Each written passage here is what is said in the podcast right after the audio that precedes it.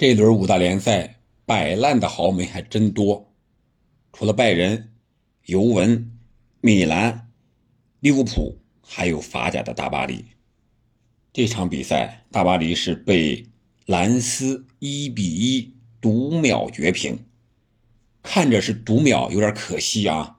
如果你看完了这场比赛整场的话，那你觉得大巴黎能够平局是他的一种幸运。对于大巴黎来说，我只能这么解释，那就是 M M N 同时首发，三个和尚没水吃啊。而大巴黎是败给了谁呢？咱们要特别说明一下，兰斯的主教练，三十岁的曾经的 F M 的足球经历的玩家，一个游戏玩家，二十五岁当主教练，三十岁成为了兰斯的主教练。带队打了十二场，不败啊，不败，十二场不败，打法甲，头一回，啊，这么年轻的主教练不多，上一个可能也就是现在拜仁的主帅纳格尔斯曼了。那这场比赛呢，我们简单复盘一下，我觉得 M M N 同时首发，他们仨呀，有点儿类型太过相近了，前场个人能力确实强，每个人。都有很强的持球解决问题的能力，速度、技术都没问题。但是三个人捏合在一起呢，他们还有一个最相近的地方，就是不参与防守。本场比赛参与防守最多的是内马尔，啊，经常是回撤。然后还有一次是在角球的时候，在门前的一个头球鱼跃冲顶的解围，这是对本场比赛内马尔拼命的一个缩影。但是光有内马尔。一个时防时不防还是不行的。姆巴佩踢完九十分钟了，给他一个镜头，看着就是连大气儿都不带喘的。你说一个二三四岁的一个球员，总是爱耍大牌我觉得这个不太是一回事儿早晚呀，他有吃亏的那一下。总想和已经封王的梅西相比，那是不太现实的。梅西一个现在什么年纪了？比你大十岁呢。是吧？另外一个人家的江湖地位，那是实实在在踢出来的，不是被捧出来的。所以说，姆巴佩应该调整一下心态。由于这三个人集体不防守，所以那后边基本上就是七个防人家的一个球队。而兰斯呢，这场比赛就是典型的压着打，不管你是谁，我就压着打，而且效果非常的明显。开场不到一分钟，就险些把多纳鲁马。给他抢断，然后进球，而且上半场兰斯的机会更多，有十脚射门，而大巴黎呢只有一脚射门。反倒是什么呢？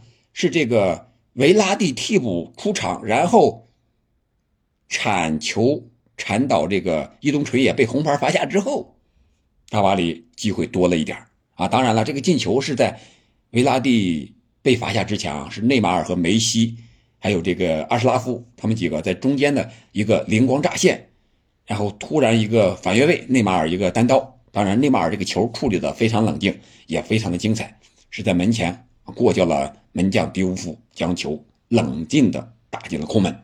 这个球非常的漂亮。那刚才说到维拉蒂铲抢这个伊东纯也，就不得不说伊东纯也呀，本场比赛，哎，人家表现是好啊，但是。还是日本球员，我们又酸。这场比赛，伊东纯也，别看他二十九岁了，速度非常的快，突破非常的犀利。除了造了维拉蒂的一张红牌，还造了这个马尔基尼奥斯一张黄牌，啊，非常的犀利啊！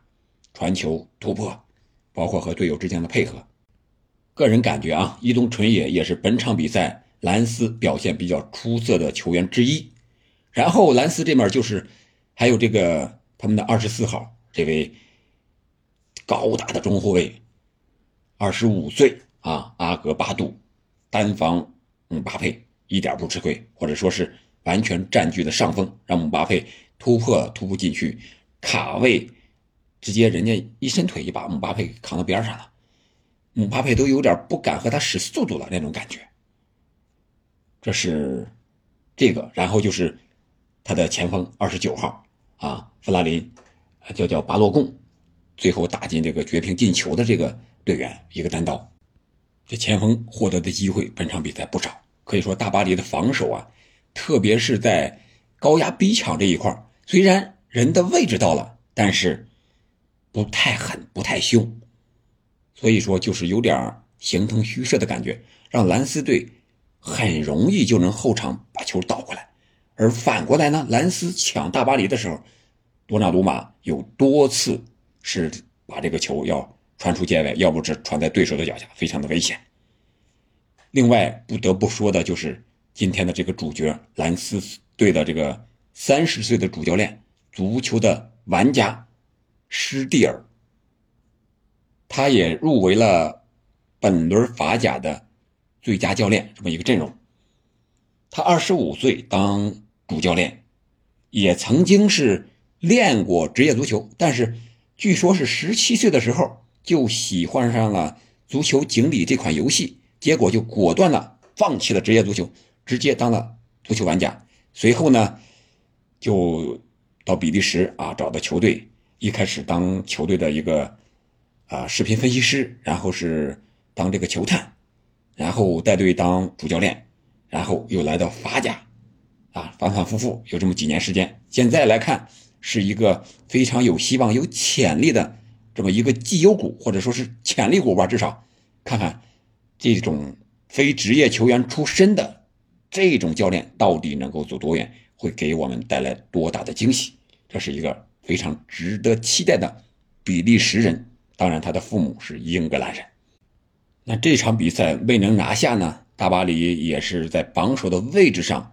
领先优势仅有三分了，看来他争冠呀，可能还有点危险了，要加加油了。